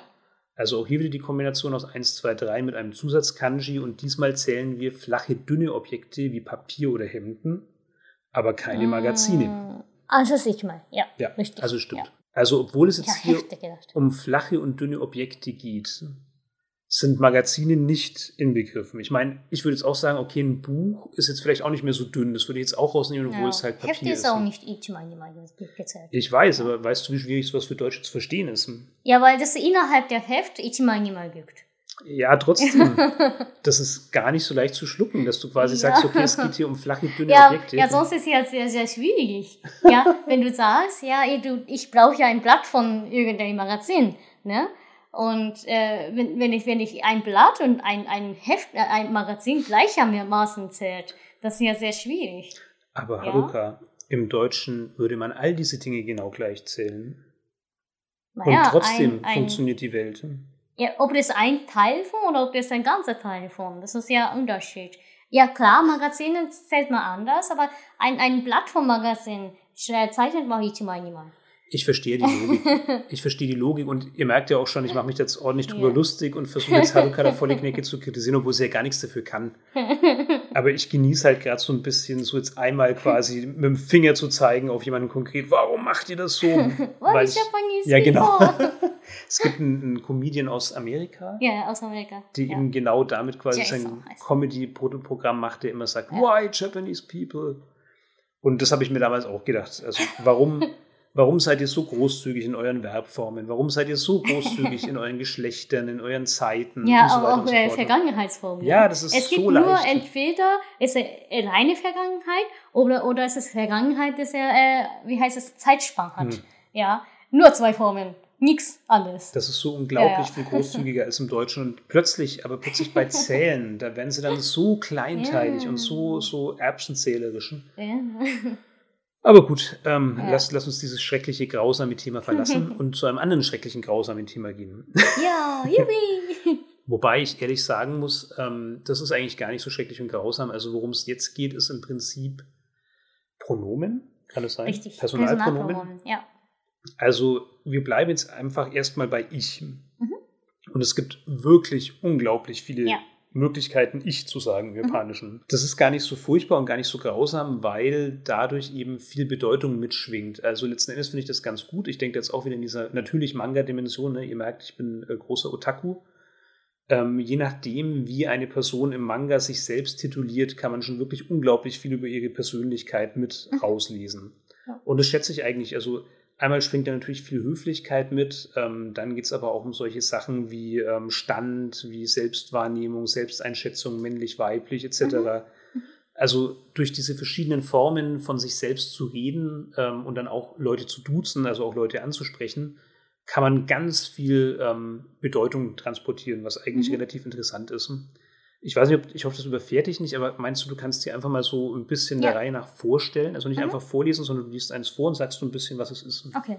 Watashi, das ist ja eher ähm, ja, etwas allgemeine Form von ich. Ja, ich kann ja auch als weibliche oder äh, männliche äh, Watashi sagen. Hm. Ja, Watakushi, das ist eher was, was Höflichkeitsform. Ja, das kann auch, auch jeder sagen.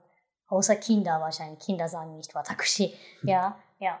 Aber ja, so so ein offizielle Wort für ich. Boku, das ist eher Kleinkind, eher ähm, ein männliches Kind, ne? Hm. Ja. Aber ey, ich war ja richtig überrascht heute. Ich, ich muss eine kleine Anekdote, keine Anekdote, ne? Wie, wie kann ich sagen, meine Erfahrung bringen. Ich habe heute äh, einen Blog gelesen von äh, Japanerin, die in Italien lebt, ne? Hm. Und die hat ihr, äh, ja, Personalpronomen sozusagen, also Ich-Form, Boku geschrieben. Ich war so, so, so, äh, ja, überrascht und sehr, sehr verwirrt, ne? Hä?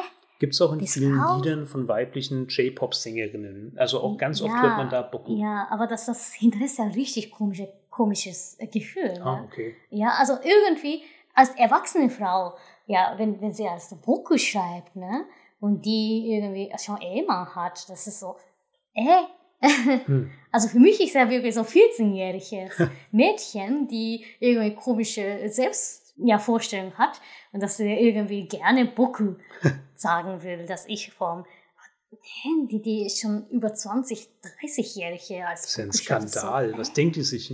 Igitt. Also, so ja, auch eklig. Weiß nicht, was kommt. Aber Das war jetzt eigentlich eher als, als dummer Spruch gemeint. Was? Ja, ich war sehr verwirrt heute. Ja, egal. Also, egal, kann man schon bringen. Boku als äh, weibliche. Aber das ist sehr, ja, ja, unvorher, also nicht, nicht, vorhergesehen. Das Unerwartet. ist sehr unerwartet, Hm. richtig. Genau. Oder? Das ist ja eher äh, unhöfliche Form äh, für männliche. Hm. Ja. Ja, das, auch wenn es äh, Frau, als Frau benutzt, das ist ja irgendwie komisch. komisch Das ist schon Männerform. Das ist schon, schon Männerform. Im Gegensatz zu. Atashi. Hm. Atashi ist so, so noch casual Form. Ähm, casual? Wie heißt das der, der äh, Umgangssprachlich. umgangssprachliche Form für Watashi? Wobei das ist ja kaum äh, unterscheiden werden, werden kann ne? mit ähm, ja, alltägliches Gespräch. Da kann man nicht unterscheiden, ob, es, ob sie Watashi gesagt hat oder, oder Atashi gesagt hat. Das ist ja eher Aber sehr es ist definitiv schwer. weiblich. Ne? Das ist sehr weiblich auf jeden Fall, ja. Das ist sowieso interessant. Es gibt eben wirklich Unterscheidungen für Frauen und für Männersprache. Ja. Also was es im Deutschen gar nicht Stimmt, gibt. stimmt, das ist ja auch interessant. Ein Riesenthema und Ja. auch ein Riesenthema, das Ja. für Japanisch lernen immer ganz Mhm. schlimm ist, weil eben ähm, gerade so in die Japanologien in Deutschland eigentlich immer nur weibliche Austauschstudentinnen aus Japan Mhm. kommen und dementsprechend die ganzen ähm, auch männlichen Japanologiestudenten immer ein sehr weibliches Japanisch lernen, weil einfach wir den Unterschied gar nicht kennen und natürlich reden weibliche Japanologiestudentinnen mit uns halt so, wie sie auch in Japan reden würden. Und weil halt so wenig Männer Austauschstudium im Ausland machen, Ja, ähm, kriegen wir halt dann immer so dieses ja, Frauenjapanisch mit, was Mhm. oft halt, äh, ja, sagen wir mal, dem ernst genommen werden von Japanern so ein bisschen abträglich ist. Ne? Mhm. Die denken sich dann, ja, was ist mit dem los? Ist der schwul? Oder ja, ja, ja. Ja. also über unseren ähm, Dozenten, über unseren Dekan zum Beispiel hieß es immer, er spricht so ein Altweiber-Japanisch. ist ja klar, weil er halt daheim immer mit seiner Frau gesprochen hat Ach und sich halt so, einfach auf Japanisch. ja, ja, das Japanisch von Oh, ihr halt so ein bisschen angewöhnt hatte. Ja. Aber du sprichst nicht mehr so, so äh, weiblich, ne, glaube ich. Ja, das wird bestimmt schon auch noch oft passieren. Ähm, ich lerne halt viel von dir, ist ja klar. Also ganz viel, Ja, was du jeden Tag sagst. Na gut, ja. Also ich nutze ja bestimmt. komische. Ja, ist ja ganz gut so. Wenn, wenn du mir kein, kein weibliches Japanisch beibringst, bin ich ja froh, Mhm. aber mit Sicherheit wird es passieren, selbstverständlich. sein, also ja. beim Ich passiert mir das wahrscheinlich nicht, aber das geht ja sehr weit. Ne? Also Mhm. diese Männer- und Frauen-japanische Unterscheidung, die endet ja nicht bei den Pronomina, sondern die Mhm. geht ja von der Verbform Mhm. über Mhm. spezielle Partikel, die jetzt nur Frauen benutzen, zum Beispiel dieses wa. Oder dann die, die Männer eher das Jo oder so, also so verstärkende Partikel, ähm, sowas Mhm. wie ein Ausrufezeichen im Deutschland. Da wird Mhm. auch unterschieden zwischen Männer- und Frauensprache und noch ganz viel anderes. Mhm. Ja. Und das kann ich natürlich Ja. gar nicht groß unterscheiden. ja. Auch region regionale Unterschiede Ja. ne? Ja, wie zum Beispiel, wenn ich äh, von Männern höre, mit ist Standard Japanisch, dann dann Desho und so, Hm. ne? Ich finde es so schwül irgendwie. ja, weil, weil äh, in meiner Regionalsprache sagt alle Männer Jaro, Ja. ne? Das ist ja komplett anders. Ja, würde ich leider auch ja, nie sagen. Ja, Ich würde vielleicht noch Daro sagen, aber ja, Daro oder Jaro. Hm. Ja, oder Yaro. Ja. Yaro ist ja Osaka. Ja, also das, das gibt ja auf jeden Fall regionale Unterschied. Ja, und wer aus Westjapan kommt, finden eher Desho und äh, was heißt denn das? Dayone. Erklär mal kurz, was du da gerade. Hm. Äh, Desho ist es ja äh, Oder? oder, Hm. vom, und Dayone ist ja auch oder. Ja, ne? Oder, ja. Es Ja, geht ist immer um Oder, also die Bedeutung Ja. ist eigentlich genau gleich, aber Mhm. die Konnotation ist eben mal männlicher, mal weiblicher, mal höflicher, mal unhöflicher. Naja, das ist ja äh, Standard-Japanisch, Desho und Dayone. Und das, das finde ich ziemlich weiblich, ehrlich gesagt. Ja, aber das Problem Ja. ist jetzt zum Beispiel, Daro ist jetzt ja im Prinzip schon unhöflich. Also wenn jetzt Ja, ich stimmt. gegenüber deinen Mhm. Eltern, um oder am Ende Mhm. eines Satzes auszudrücken, Daro sagen würde. Ja, kannst du Desione sagen. Ja, aber das, das Ja. weiß ja keiner. Also woher soll ich wissen, dass Desioné jetzt männli männlicher ist als Desho?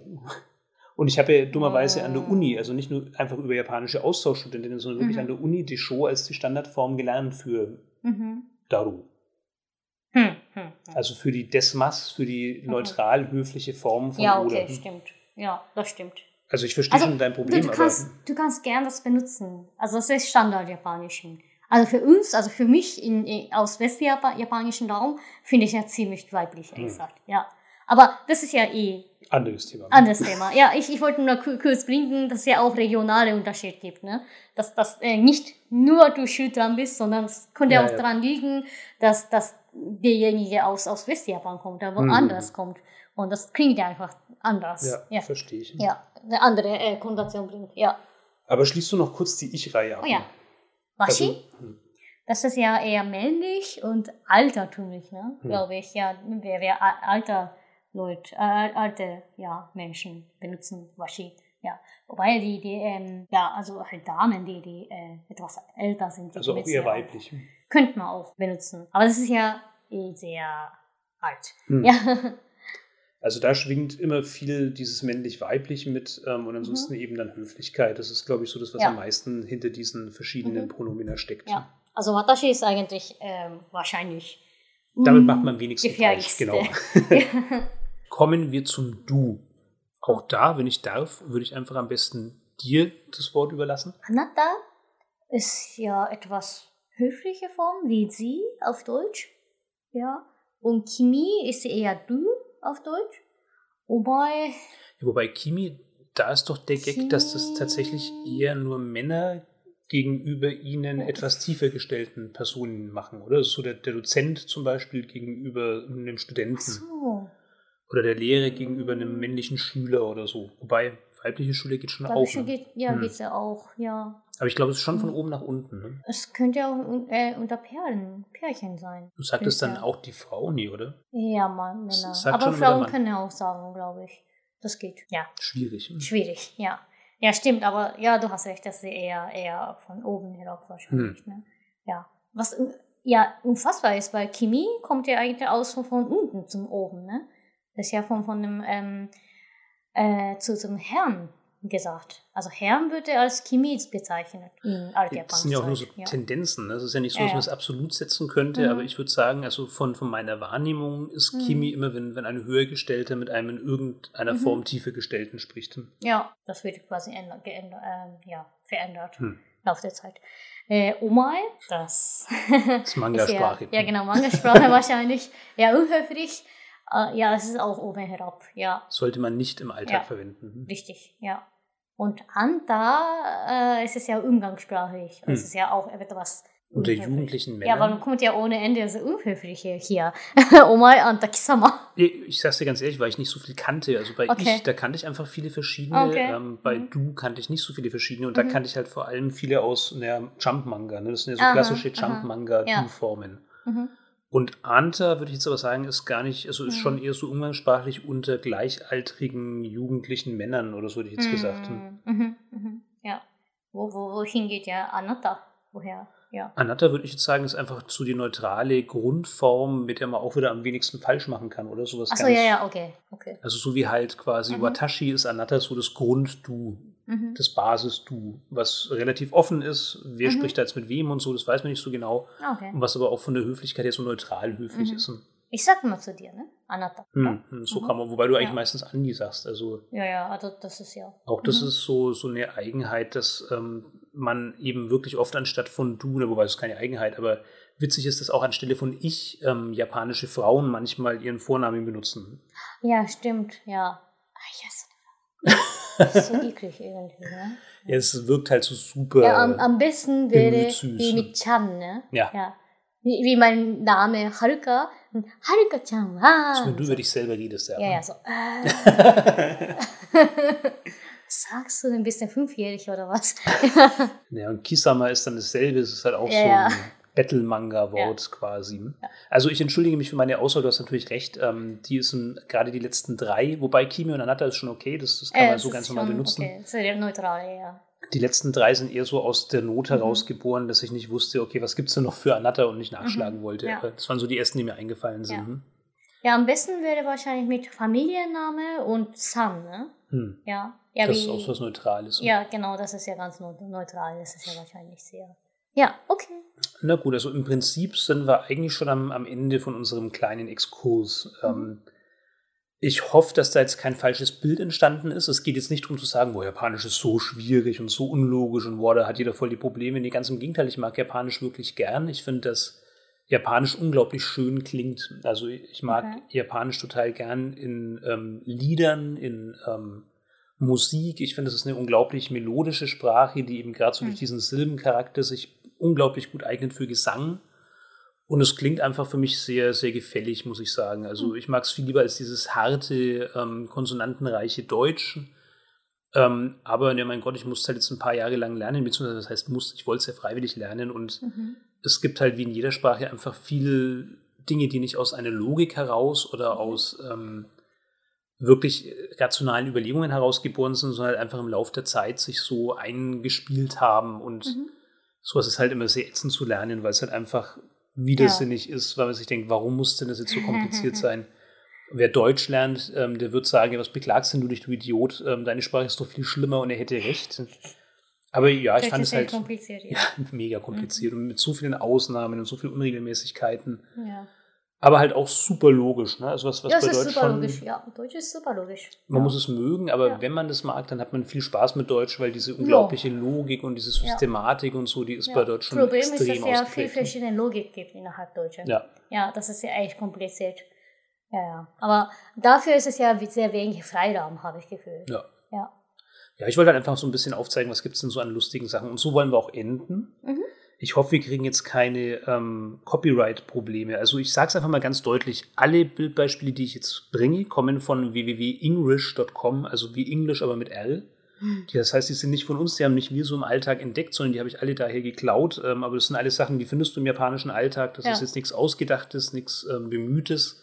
Ich empfehle die Seite sehr. Ähm, da kann man wirklich viel Spaß haben. Das ist eine Ja. tolle Seite. Ja, vor allem äh, Chinesisch und Englisch. Ja. Englisch. Ja, und er. Also es ist nicht nur wie Japaner Englisch benutzen, sondern auch Chinesen, wobei Ja. wir jetzt aber uns bemüht haben, wirklich aus, also explizit nur japanische Beispiele zu bringen. Und ja, das zahlt jetzt natürlich alles voll auf dieses Katakana-Englisch, das wir schon so ein bisschen versucht haben zu erklären, ein. Ne? Also Mhm. dieses Umschreiben von Englisch in ähm, japanischer Katakana-Silbenschrift. Und da gibt es halt so ein paar lustige Sachen. Also mh, natürlich ist es jetzt nicht so cool, weil ich ja für den Podcast jetzt einfach mal versuchshalber versuche auch zu beschreiben, was wir hier sehen. Natürlich wäre es cooler, die Bilder einfach einzublenden und man liest die und hat halt seinen Spaß. Aber im Sinne des Podcasts erkläre ich jetzt halt einfach kurz, was es hier gibt. Also unser erstes Bild. Wir haben hier eine Milchflasche und wir haben ähm, eine Eisteepackung. Und auf der Milchflasche steht, es steht da wirklich in Romaji, also in römischen Schriftzeichen, Non-Homo-Milk. und auf dem Eistee daneben steht Straight Tea, was natürlich eine göttliche Kombination ist. Dann haben wir hier ein berühmtes japanisches Baseballteam. Wahrscheinlich sind die gar nicht berühmt, es wird halt irgendwas Lokales es sein. ist so lokal wahrscheinlich. Ja. Aber auf ihren Trikots steht Bastards. Keine Ahnung aus welcher Stadt, keine Ahnung woher die kommen, aber Irgendwie so ein Amateurteam. ein Amateur-Baseball-Team, das gedacht hat, es wäre eine gute Idee, sich Bastards. Bastards zu nennen. Das nächste äh, Ding ist eine typische Konbini-Szene, eine Convenience-Store-Szene. Ein Mann mittleren Alters oder ein junger Mann steht an der Kasse und hat ein modisches T-Shirt an. Das gibt es sehr oft in Japan, also entweder Ja. T-Shirts oder Tragetaschen mit englischem Aufdruck. Ja. Und meistens sehr, sehr speziell mit englischem Aufdruck. Auf seinem T-Shirt, also es ist ein Mann, auf dem Rücken seines T-Shirts steht, Thank God I'm female. Also es ist auf vielen Ebenen Ja. falsch. Wobei, das kann ich auch vorwürfen bei deutschen Seiten. Es gibt so viele T-Shirts mit komischen japanischen Ja. Zeichen. Was bedeutet das? Hä? Das stimmt, ja. Was war das denn? Irgendwie habe ich dann, also Tokio habe ich öfter mal gesehen. Und was war das? Was habe ich gesehen? Das ist ganz komisches, also ohne Ende. Ja, was bedeutet Ja, ich habe auch schon Leute gefragt. Es gab doch mal die Szene, wo wir zusammen ähm, hier in Nürnberg im Volksfest unterwegs ja, waren. ja, ja. Und dann haben irgendwie so Passanten, haben halt bemerkt, okay, wir sind eine japanische Gruppe und sind dann wirklich auf euch zugegangen und haben gesagt, hey, auf meinem T-Shirt steht irgendwas Japanisches, was heißt denn das? Ja, ja.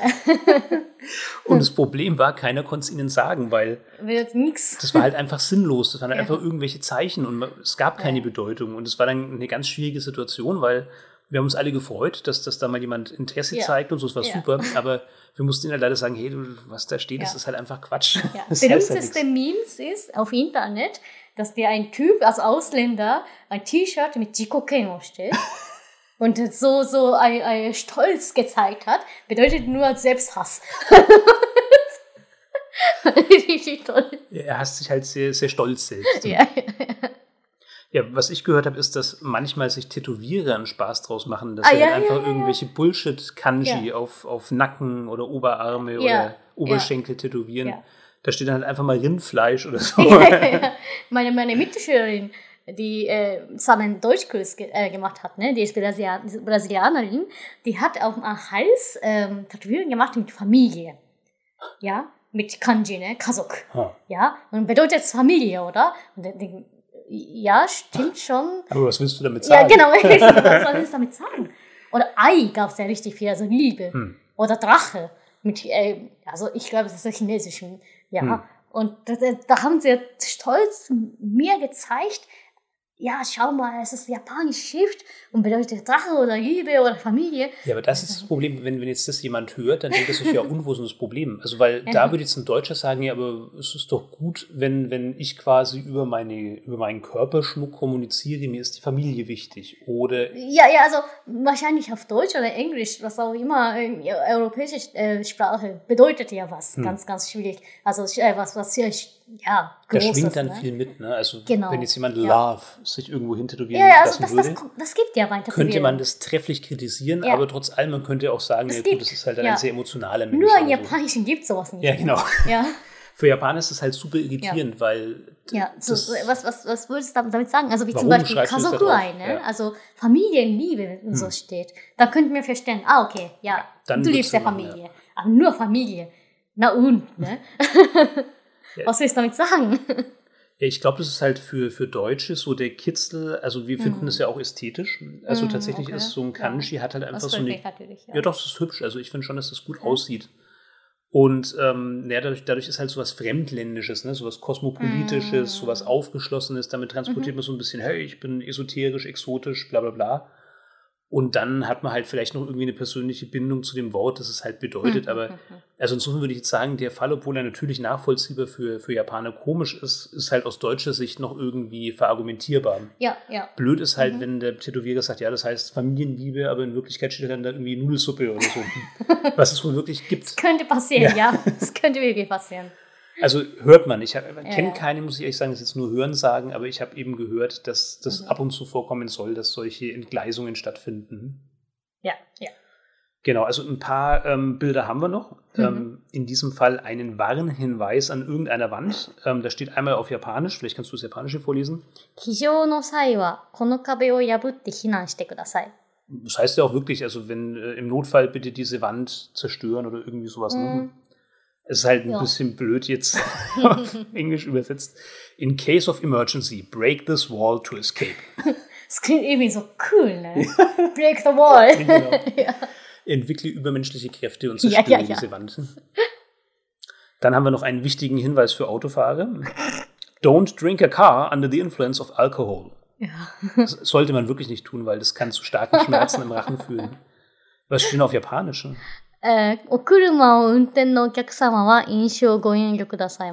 also einfach die Leute, die, also Kunden, die Auto fahren, sollen ja. bitte keinen Sake trinken. Genau, also kein, kein Alkohol, alkoholische Getränke trinken. Ja, das macht genau. schon mehr Sinn. Ja.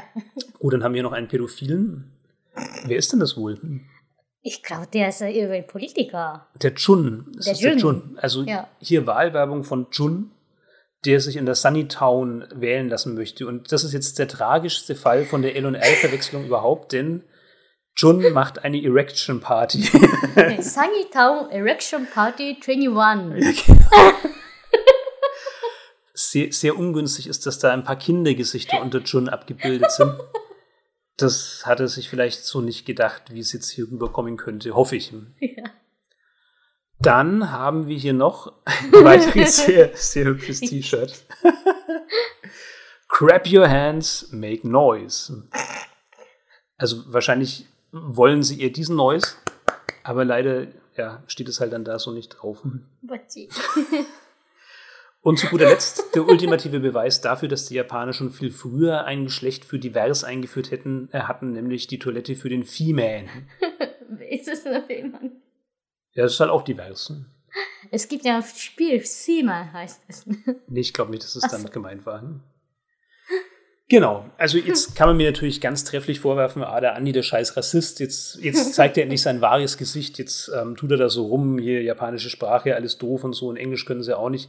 Nee, ich hoffe ich hoff wirklich, dass es so nicht rübergekommen ist. Ich hoffe auch, Haruka, du hast es sehr sportlich genommen. Vielen Dank, dass du da so ja, ich mitgemacht hoffe, hast. dass es okay war. Ja. Nee, ich finde es klasse, dass, dass du es auch so mit dir hast machen lassen. Ich habe jetzt da Okay. so viel rumgemeckert und, und so viel von der hohen Warte herabgepredigt. Das ist natürlich alles Spaß, definitiv. Also ich liebe Japanisch. Ich bin super froh, dass ich das lernen durfte. Bin super froh, dass ich mich da heute noch damit so beschäftigen kann, wie ich es glücklicherweise kann. Ähm, das ja, sind halt einfach Dinge, die man in jeder Sprache der Welt machen könnte. In jeder Sprache der Welt gibt es ohne Ende komische Details, merkwürdige Entgleisungen und so. Ich habe es ja schon gesagt, will mich da nicht zu Hm. viel wiederholen. Also bitte versteht mich da nicht falsch. Ich finde Japanisch toll, ich finde Japaner toll, aber man darf auch sagen, was nervt. und. Die japanische Schrift nervt tierisch. Was, was Ja, wie viele ja. Jahre hätte ich mir sparen können, wenn ihr einfach ein, ein vernünftiges Schriftsystem euch ausgedacht hättet? Vernünftige meine Güte. Ja. Ja, aber bevor ich jetzt wieder in so eine komische Richtung abgleite. Ich könnte mir vorstellen, dass das jetzt relativ viel in relativ kurzer Zeit war. Vielleicht waren wir Ja. auch so ein bisschen sprunghaft, aber wir haben das jetzt irgendwie mit so viel Begeisterung und Leidenschaft gemacht, dass wir da vielleicht auch so ein bisschen davon galoppiert sind. Ihr dürft uns da gern fragen. Ihr dürft uns auch gern sagen, Gerne. macht das bitte nicht so, so hektisch oder so. Oder wenn ihr da mehr Interesse dran habt, dann ähm, teilt uns auch das bitte gern mit. Uns hat Spaß gemacht. Ähm, wir hoffen, es war halbwegs verfolgbar und wir würden uns natürlich sehr freuen, wenn ihr auch das nächste Mal wieder dabei wärt. In dem Sinne, macht's gut, bis zum nächsten Mal. Ja, bis zum nächsten Mal.